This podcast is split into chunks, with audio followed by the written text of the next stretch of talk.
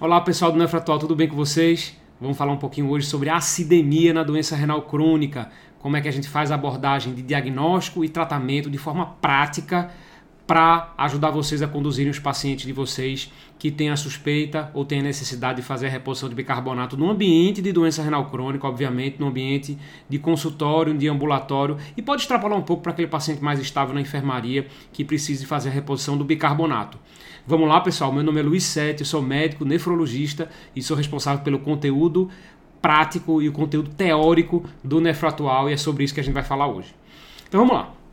Então, por que e como a gente tratar a acidemia na doença renal crônica? Primeiro, falar para vocês que a acidemia na doença renal crônica, ela respeita aquela proporcionalidade, aquela curva de piora da taxa de filtração glomerular, ou seja, a gente tem a maior presença de acidemia a partir do momento que a gente começa a progredir nos estágios da doença renal crônica, especialmente quando a gente chega no estágio 3A. Então, no estágio 3A, a gente tem cerca de 10% dos pacientes portadores de acidemia, ou seja, com bicarbonato sérico menor do que 22. Quando progride para o estágio 3B, praticamente isso aqui duplica para em torno de 18 a 20%. E quando chega nos estágios 4 e 5, a gente tem uma proporção é, de 30% mais ou menos dos pacientes em tratamento conservador com acidemia, ou seja, aqueles pacientes que precisam repor bicarbonato no seu dia a dia. E a gente está falando aqui de paciente no contexto de doença renal crônica estável no, no tratamento ambulatorial. Tá? As diretrizes, o que, é que ela recomenda em relação ao tratamento da acidemia na doença renal crônica? Que a gente mantenha o nível sérico de bicarbonato em torno de 22, ou seja, entre 22 e 26. A gente sabe que mais do que 26 é deletério e menos do que 22 é deletério também. Então, habitualmente, nossos pacientes vão ter a acidemia manifesta através do bicarbonato sérico menor do que 22 e a gente vai fazer a reposição baseado nisso.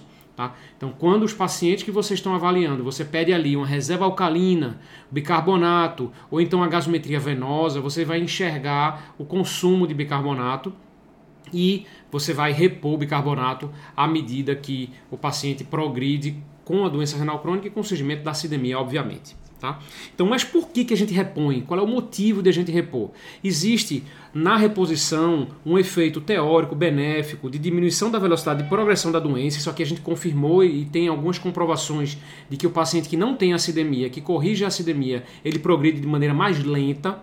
A gente diminui o risco de morte. Veja só, paciente que tem um status é, ácido básico controlado, esse paciente tem um risco menor de morte, melhora o status nutricional, isso aqui é importante. Bicarbonato muitas vezes é o quem está, a acidemia na verdade é quem está responsável por aqueles sintomas gastrointestinais, de inapetência, de desnutrição de hiporexia. Então é importante que se note isso. A doença mineral óssea é essencial porque, porque esses ácidos acabam tamponando-se no osso, causando uma doença mineral mais acentuada e diminuição dos sintomas urêmicos, principalmente aqueles relacionados ao catabolismo proteico, sarcopenia, fraqueza, astenia. Isso aqui é muito importante, é, especialmente a sarcopenia nos estágios mais avançados. Porque? A gente tem aqui provavelmente uma, uma doença renal crônica que precisa de restrição de proteína associada à acidemia, o paciente perde muita massa muscular, isso aqui tem que ser balanceado e é, e é isso aqui que a gente vai falar hoje, como é que a gente faz para reverter e tentar diminuir esses desfechos é, ruins né, que estão associados à presença da acidemia, né, que a gente vai repetir aqui para vocês. Ó, velocidade de progressão aumenta, diminui, diminui a morte, é, principalmente cardiovascular, quando a gente faz é, o tratamento desses pacientes, melhora o status nutricional e melhora a doença mineral óssea.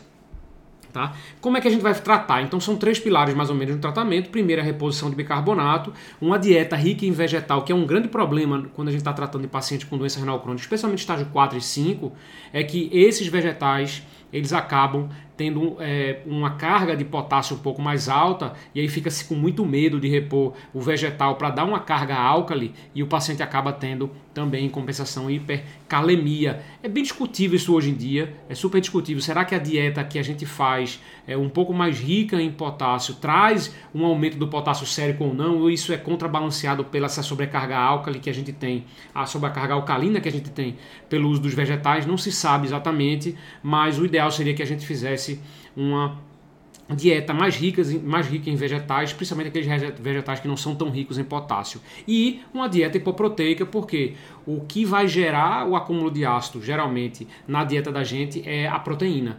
Tá? Se lembrar aqui que carboidrato e gordura, basicamente, ele acaba sendo metabolizado em CO2 e água. CO2 ele é expelido é, e, e, eliminado pelos pulmões, né, um ácido volátil, e enquanto que quando a gente ingere proteína, a gente tem a produção de ácidos pelo metabolismo das proteínas, ácido sulfúrico, ácido fosfórico, ácido úrico, e esses ácidos acabam consumindo bicarbonato, fazendo com que haja uma piora da acidemia. Tá? Então, a dieta hipoproteica, a reposição de bicarbonato e a dieta rica em, em álcalis vai ser o, os três, vão ser os três pilares para o controle da acidemia desses pacientes. Uma dieta rica em vegetais ou a dieta hipoproteica, muitas vezes a gente vai deixar a cargo dos nutricionistas, que são essenciais no manejo desses pacientes nessa fase de doença, e a gente vai deixar o tratamento de bicarbonato para o nefrologista, para a gente fazer baseado principalmente no peso corporal.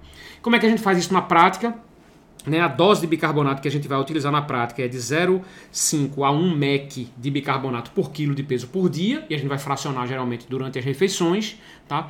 Cada 1 grama de bicarbonato tem 12 mEq, ou seja, é, se a gente for fazer a reposição, vou dar um exemplo daqui a pouquinho, né, vai fazer a reposição, a gente tem que calcular mais ou menos que cada grama de bicarbonato tem 12 mEq e a reposição oral vai ser conforme o peso. Né?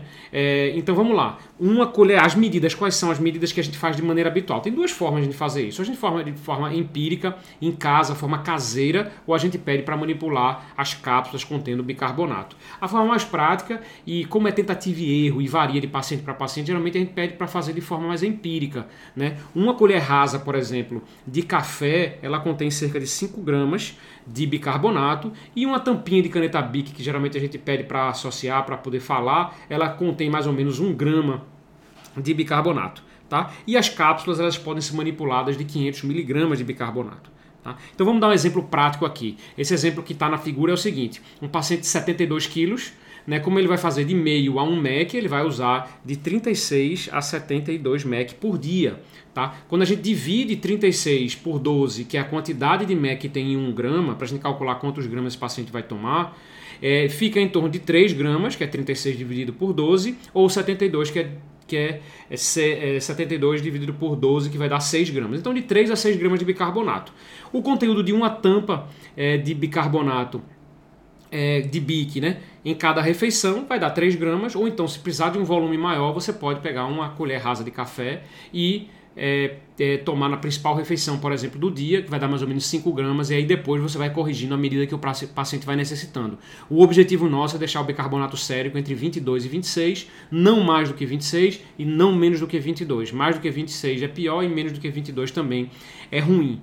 Tá certo, pessoal? Essa é a forma prática de a gente fazer a reposição de bicarbonato nos pacientes com doença renal crônica e esse é o objetivo da gente é, em fazer essa reposição. Uma das controvérsias, dos cuidados que a gente tem que ter, obviamente, é, apesar de ser controverso ainda, é a sobrecarga de sódio que a gente acaba fornecendo para o paciente, porque é bicarbonato de sódio.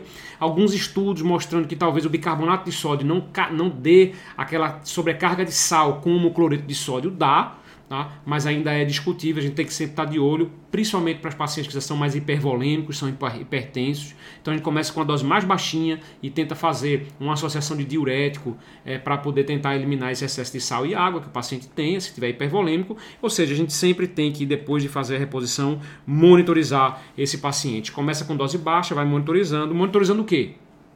Peso, edema, sinal de hipervolemia, é, cuidado com a hipercorreção do bicarbonato, que pode ser deletério também para esse paciente, e sempre estar tá em conjunto, sempre estar tá auxiliado por um nutricionista para poder avaliar também as outras medidas associadas, que são a dieta hipoproteica e também a dieta mais rica em álcalis, que não tem uma sobrecarga tão grande de potássio. Tá bom, pessoal? Então essa foi a dica Nefro Atual. Esse foi é, o, as dicas que a gente é, resolveu trazer para vocês. Se vocês tiverem alguma dúvida, comenta aqui embaixo. É, diz para vocês o que, é que vocês acharam. Se foi muito rápido, se deu para entender, se é esse conteúdo que vocês gostam. Dê a opinião de vocês aí e a gente se encontra no próximo áudio ou vídeo. Um grande abraço.